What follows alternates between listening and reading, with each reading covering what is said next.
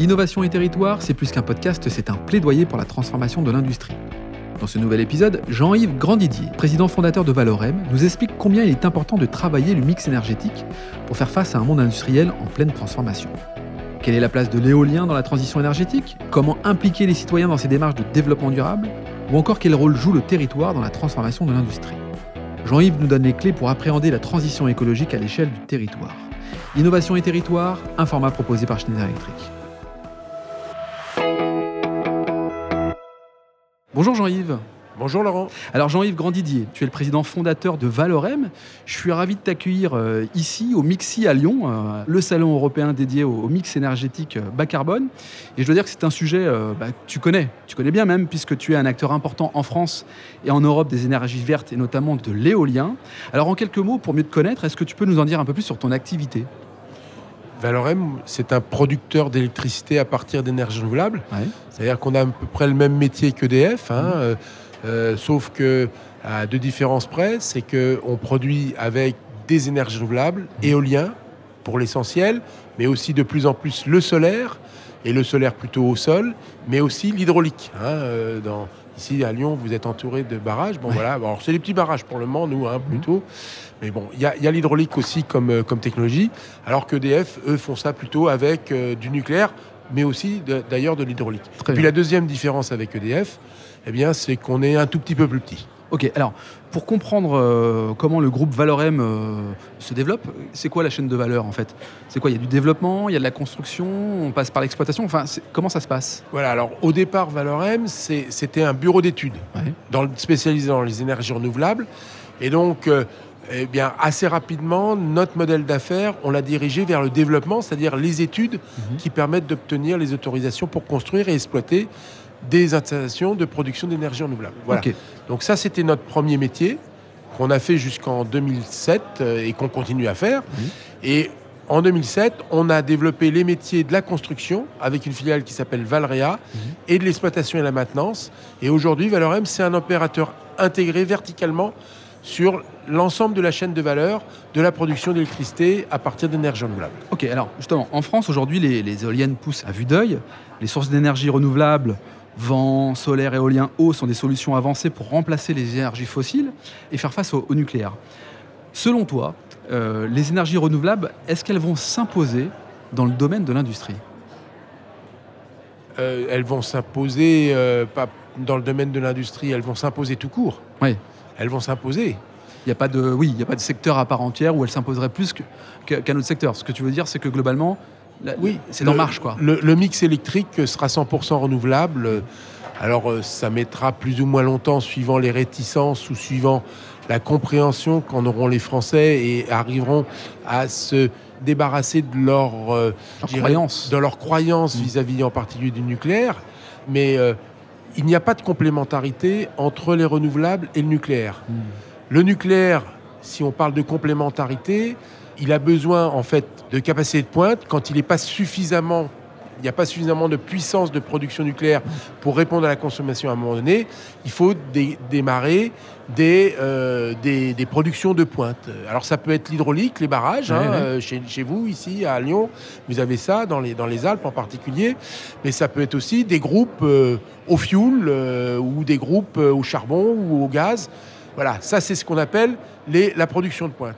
Et avec les renouvelables, eh bien, elles aussi, elles vont fonctionner au fil des éléments, mmh. mais il faut voir qu'un mix 100% renouvelable, pendant 75% du temps, on va satisfaire la consommation, voire on produira plus que la consommation, 75% du temps.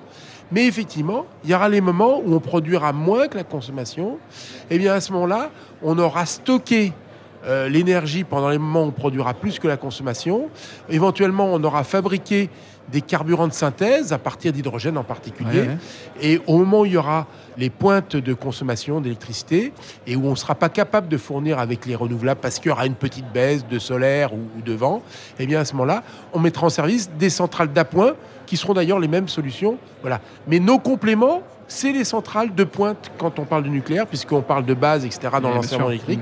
Et nous, on parle d'appoint. Donc ce que tu veux dire par là, c'est que le mix énergétique, encore une fois, il est essentiel en fonction des usages des uns des autres, des industries, des particuliers, de la circulation, de la mobilité. C'est ce que je, je- je comprends dans tes propos. Tout à fait. Et justement, de ce point de vue-là, c'est intéressant le terme mobilité. C'est que l'enjeu, en fait, c'est de d'arriver à la neutralité carbone. Hmm. Et aujourd'hui, la neutralité carbone, ça implique d'électrifier en fait nos consommations d'énergie. Pourquoi? Parce que le point essentiel aujourd'hui sur lequel on a des difficultés et qui émet beaucoup de gaz à effet de serre, c'est le transport. Et donc, l'électrification du transport, ça va passer par effectivement la voiture électrique. Et elle, elle va impliquer une augmentation des consommations d'électricité Ouais. pour cela et décarboner en fait euh, nos consommations. Et c'est c'est là que c'est très intéressant. Il y a un- vraiment un alignement de planètes entre la production d'énergie renouvelable et le- la voiture électrique. euh, Oui, mais ju- justement, alors je, te coupe, euh, parce que pour parler un peu d'économie, euh, les prix de l'électricité ont quand même tendance à augmenter. Euh, et ma question qui serait toute naturelle, c'est de te dire, est-ce que les, finalement les, les énergies renouvelables vont pouvoir être une solution économique face à l'augmentation de l'électricité, par exemple? Oui. Ouais. Oui, plus plus il y a de renouvelables, Plus c'est économique finalement pour le Moi- consommateur. plus il y a de renouvelables, plus c'est économique parce que moins on a besoin de faire tourner les centrales fossiles comme aujourd'hui qui coûtent cher à, à faire, euh, à faire fonctionner. Hmm. Donc plus il y a de renouvelables, eh bien plus on peut se baser sur des productions d'électricité à bas coût marginal de production et ça va réduire le prix de l'électricité sur le marché spot au fur et à mesure qu'on développe le renouvelable. Alors, dans ce que tu me dis, j'entends bien que pour toi, les énergies renouvelables, c'est l'avenir. Est-ce que tu es déjà implanté dans une partie de l'Union européenne? Parce que j'imagine qu'il n'y a pas de frontières aussi sur ce genre de sujet. Et euh, finalement, quelles sont les, ambitions euh, euh, d'un groupe? Quelles sont les prochaines étapes pour, pour Valorem? Bien, on est déjà implanté, nous, et on développe des projets en Finlande et en Grèce en particulier. Voilà, et on va ouvrir d'autres pays euh, européens. Pour le moment, on se concentre sur l'Europe parce qu'on est quand même qu'une PME, enfin Ouais. une, une ETI, hein, Mhm. une grosse PME. Mais bon, on ne peut pas euh, tout aborder euh, comme un grand groupe. Donc, mais déjà, là, en Finlande, on vient de faire, de finir le développement d'un projet de, de 315 mégawatts. On en a revendu la moitié à une utility finlandaise Ok. Et euh, on en garde la moitié et avec euh, et là on est dans un système marchand où on va vendre complètement l'électricité sur le marché avec une solution de financement du projet qu'on garde assez innovante. Merci Jean-Yves pour ces précisions quant à à la fois ton positionnement puis finalement comment fonctionnent les énergies renouvelables par ton prisme. On voit bien que tu es une PME, une belle PME, donc euh, qui dit PME souvent parle d'agilité. J'aimerais revenir sur un point parce que Valorem est une entreprise à mission. Euh, En tout cas, c'est les informations que je suis allé chercher sur ton, sur ton site internet. Et globalement, euh, tu donnes, vous vous donnez comme mission de travailler en étroite collaboration avec euh, l'écosystème dans le but de faire de l'énergie renouvelable une énergie solidaire avec des, des financements participatifs, avec d'autant plus finalement les citoyens qui participent. J'ai le sentiment que c'est assez innovant. Pourquoi ce choix finalement? Et comment le mettre en place? Parce que c'est pas si simple que ça. Bien, faut revenir un peu à la genèse de ça. C'est quand on était en réunion publique il y a, il y a 15 ans, on on va avoir des parcs à côté de chez nous. Euh, Les gens nous demandaient bah, est-ce qu'on pourrait pas avoir l'électricité gratuite Ouais. Et on leur disait bah non, on peut pas parce que on est obligé de la revendre. À l'époque, c'était le cas complètement à EDF. On avait une obligation Ouais, de revente ou eux, une obligation d'achat. Pas d'arrangement entre amis, quoi. On pouvait pas faire d'arrangement entre amis. Et il fallait tout revendre. C'est différent maintenant, puisqu'on revend notre électricité au marché. Donc on peut. Mais du coup, on a dit, bah, comment on peut faire profiter les gens du fait qu'il y a le parc chez eux et qu'ils puissent en profiter Et donc on a eu une idée, on a eu l'idée effectivement de, de se lancer dans le financement participatif et de permettre aux gens d'investir dans les parcs, de remplacer euh, un petit peu de fonds propres pour ce qui nous concerne, Mhm. donc d'alléger la, la charge. On est quand même aussi une PME, donc euh, si on peut un peu alléger la charge de fonds propres, et effectivement de leur permettre d'investir et avec un, un rendement euh, de leur investissement bien plus intéressant que la caisse d'épargne. Ouais, bien sûr. Alors, d'autant plus que, enfin, de mon point de vue, sans les citoyens, sans les hommes et les femmes qui font une région, un, territoire, en vrai, il n'y a pas de transition possible. J'imagine qu'il faut aussi embarquer euh, le territoire, les citoyens, pour que le projet puisse se mettre en place, en œuvre, euh, de manière euh, cohérente et puis respectable aussi de l'environnement. C'est aussi ça un peu la démarche à la base? C'est tout à fait la démarche, à la fois le citoyen, à la fois les, les, élus aussi, les politiques locaux, via éventuellement les impliquer dans une gouvernance partagée avec une SEM, euh, avec une SEM locale, par exemple. Hein. Et puis, c'est aussi on est dans les territoires ruraux. Aujourd'hui, ces territoires ruraux sont souvent en voie de désertification. Les métropoles attirent toute la richesse, attirent tous les talents. Eh bien, nous, comme on est dans ces territoires-là, on peut être aussi le moyen de rééquilibrage si on a cette gouvernance partagée entre les métropoles et les territoires ruraux. Et qui est une interdépendance, c'est-à-dire de faire aussi venir les métropoles dans nos projets, mmh. parce qu'elles ont des moyens de financement, et qu'elles viennent, qu'elles investissent à côté, et qu'elles aussi, comme ça, elles puissent s'approprier une partie de cette production pour pouvoir atteindre leurs objectifs euh, de territoire énergie positive, comme euh, on peut l'avoir dans la métropole de Lyon à l'horizon 2050. Donc là, il y a une interdépendance intéressante et, une solidarité qui peut se créer, et, et plus qu'il y ait ce grand écart entre métropole et, et les territoires ruraux qui les entourent. D'autant plus que j'imagine que c'est un élément de différenciation commerciale fort euh, et que globalement, ça peut aussi faire la différence dans un projet d'une société à une autre, de se dire, bah, il y a un projet aussi un peu sociétal, on peut peut-être l'évoquer comme ça. Tu, le ressens, ça, cette différenciation qui est un, argument finalement euh, différenciant assez intéressant? Oui, c'est vrai. Euh, aujourd'hui, c'est sûr que Bon, nous, nous c'est notre ADN, hein. on, est prêt à ça, on est prêt à partager, une gouvernance partagée avec une SEM du territoire, une SEM de la métropole qui va profiter de la production d'électricité qui se fait sur euh, son territoire voisin et qui a besoin de cette contribution pour atteindre ses objectifs. Voilà, c'est donc c'est on boucle la boucle et, et c'est euh, vertueux, c'est intéressant, euh, c'est du partage et, et c'est comme ça que ça améliore l'acceptabilité. Et je pense qu'on résout aussi, qu'on réduit cette fracture qu'il y a territoriale actuelle. Quoi. 300, 400 collaborateurs, Valorem, c'est combien de collaborateurs? Pratiquement 400, à la fin de l'année ce sera 400. 400 collaborateurs bientôt. Est-ce que tu pratiques la même chose? Est-ce que finalement tes collaborateurs sont aussi actionnaires de l'entreprise? Enfin, comment tu réagis et comment tu, tu transmets cette culture d'entreprise auprès de tes collaborateurs? Bon, Les collaborateurs, je leur ai ouvert le capital en 2000 en, en 96, même dans la deuxième levée de fonds que j'ai fait, hein, après avoir créé l'entreprise en 94. Donc j'ai des actionnaires collaborateurs depuis longtemps.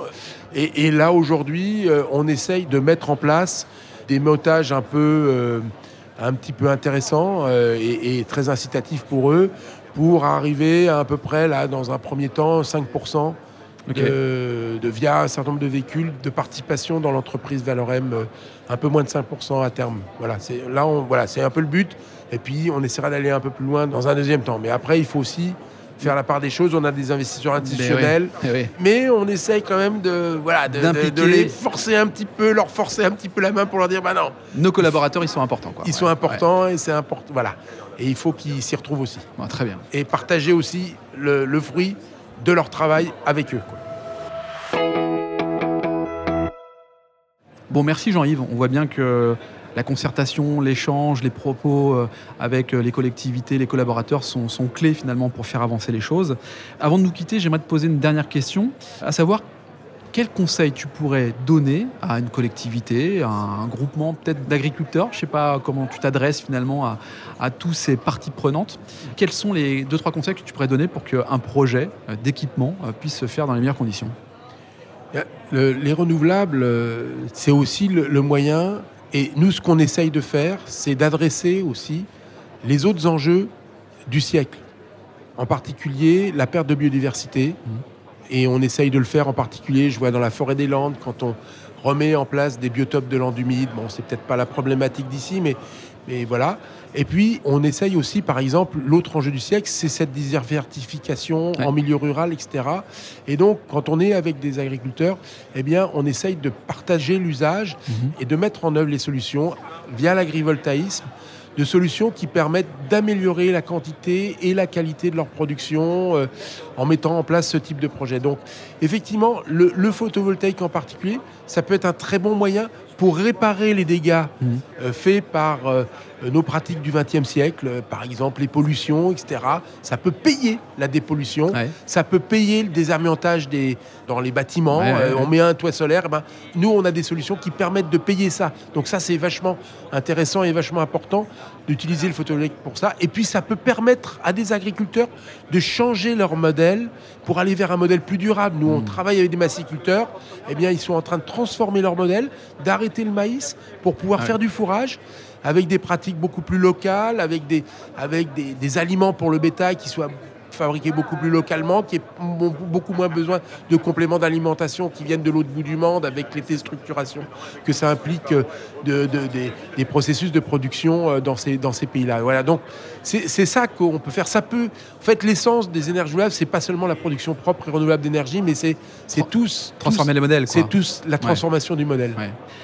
Merci Jean-Yves, merci euh, d'avoir participé à cet épisode d'innovation et territoire depuis le Mixi à Lyon, un format proposé par Schneider Electric. Eh bien, merci Laurent et certainement à bientôt. À bientôt. Si cet épisode vous donne envie d'aller plus loin, c'est l'occasion d'en parler à Antoine Chart, directeur national des ventes. Bonjour Antoine. Bonjour Laurent. Antoine, peux-tu nous dire comment passer de l'idée aux actes lorsque l'on veut se transformer? Laurent, c'est très simple. Les sujets de transformation digitale, de décarbonation et d'électrification sont au cœur de la stratégie Schneider Electric. Et comme on a pu l'entendre dans ce podcast, l'ambition de Schneider Electric est d'accompagner les entreprises du territoire sur ces enjeux de transformation. Pour entrer en contact avec nous, rien de plus simple, le site internet www.se.com ou mon profil LinkedIn où je me ferai un plaisir de vous répondre. C'est très simple, merci Antoine. Merci Laurent.